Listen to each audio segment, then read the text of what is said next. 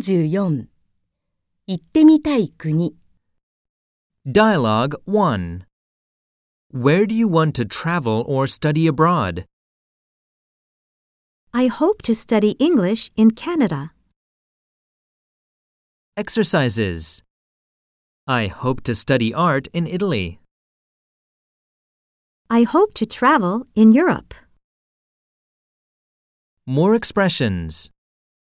Someday, my dream is to visit South America. I would love to go to Egypt to see the pyramids.